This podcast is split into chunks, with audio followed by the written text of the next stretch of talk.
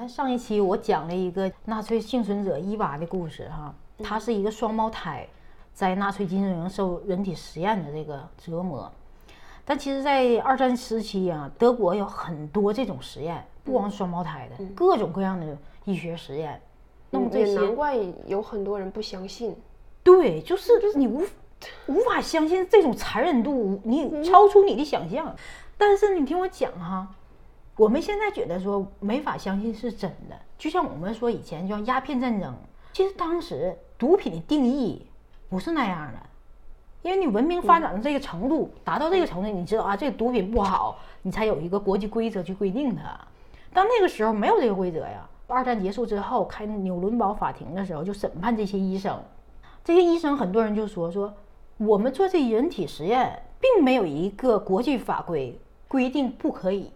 嗯，所以后来后续就有一些纽伦堡规守则呀，就是说规定你这些啊医学上什么样的实验呢，需要知道的一些东西啊，然后他会有什么痛苦啊，或者怎么怎么样，人家愿意你才能做，不愿意不可以做，这是后来的事儿了，包括赫尔辛基法则呀什么的。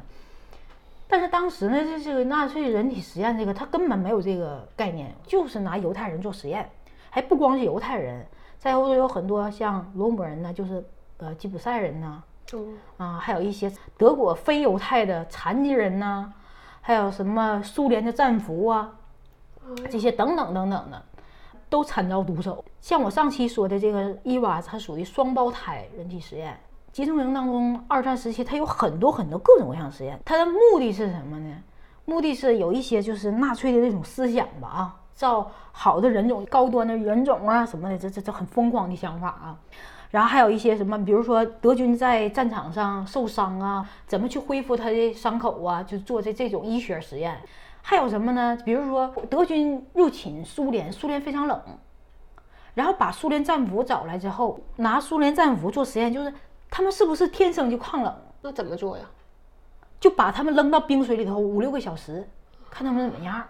哎呦我，知道吗？还有一些像肌肉、骨骼移植啊。都是不打麻药的基础上，还有就是颅脑损伤实验啊，怎么样？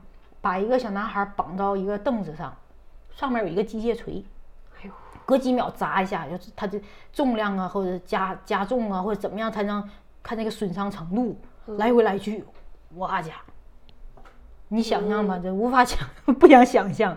再有一个就是他们想，当时肺结核是还没有就是疫苗嘛，他们想研究这个疫苗。就把这个健康的人，把这个结核菌打到他的肺里，然后看他怎么样啊，或者再从他再提取，看看怎么做疫苗。还有就是说，德军在战场上受伤啊，怎么样就是呃去治疗这个伤口？他们就模拟把这个好好的一个人硬给他弄，把这伤口咵就拉一个口子，或者怎么炸炸他一下怎么样？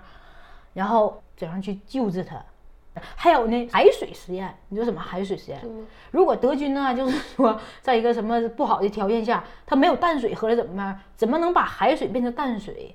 就让这些受害人哈，让他们去天天去喝海水，不给他们淡水喝，不给他们淡水呀，就天天去喝海水，一直喝海，一直不给他们吃的啊，就只喝海水。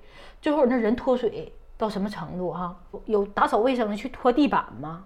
他突然人家走了，他马上舔地板上的水。那这人能活几天呢？那就活不了几天呢。再有就是绝育实验，治疗同性恋呢，还有什么毒药实验，在你身体上打各种各样毒药，完你死了之后再解剖你尸体，看你是哪个毒性大，哪个毒性小啊，什么什么的。还有什么燃烧弹实验，啪的一个燃烧弹呢，烧伤了，烧伤之后看怎么去治疗这伤口。啊，高海拔实验，比如说德国空军呐，投到一个高海拔的话怎么办呢？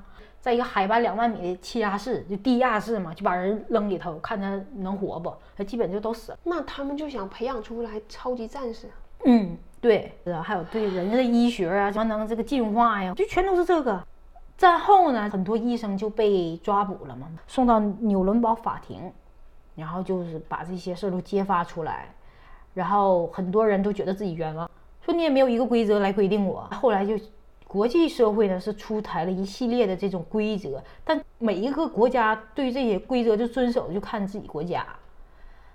而且是事实上是怎么回事儿哈？纳粹做的这些活体实验哈，包括就是日本的那些七三幺部队啊，做那生化武器啊什么的，在人体实验，这些数据呢都是来作为现在当代医学的这些数据来源。嗯，所以说你这个事儿吧，有很多人去批判这个事儿，说你你怎么能用这个这种残忍的方式，然后去借鉴呢？但是这个又是两回事儿，是吧？但我们今天说的不是说他这个是呃争不争议这个事儿，而是说这些人体实验有多么残忍。从希特勒上台哈，建立这个纳粹德国，一直到二战结束，官方的统计是犹犹太人被屠杀了大概六百万，然后呢，还有一些其他的非犹太人，因为有这个一月二十七号国际大屠杀纪念日嘛，就又把这个事儿说起来。年年说这个是非常有必要的，因为很多年轻人真的不知道，他们也无法想象。就是呃，德国组织了一个团体吧，各个宗教的团体，一些年轻人去参观这奥斯维辛集中营这纪念馆，问他们的感受。这些年轻人就说说真的无法想象，我也无法感受，就是无法去相信，就是这这种事儿发生，人怎么能对人做这 这种事儿哈？所以说年年说这件事儿哈，其实也确实应该说，因为。现实如此，现在这种情况也是。联合国秘书长他就是说嘛，为什么今天咱再说到这件事儿，嗯，好像挺多余，不多余，因为现在真的有很多人，他不相信这个，他也认为没发生过这些事儿。我倒往好了说，说说明这个人善良，嗯啊，不想相信有这么残忍的事儿。但很多人不相信，是被那些人，比如说新纳粹主义啊，嗯，去误导，就说这些人这些事儿吧根本就不存在。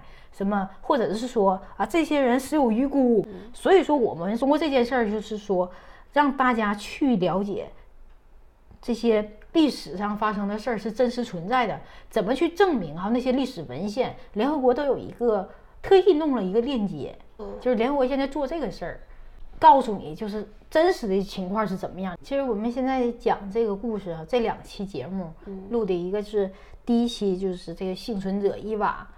他的一个宽恕的能量，是吧？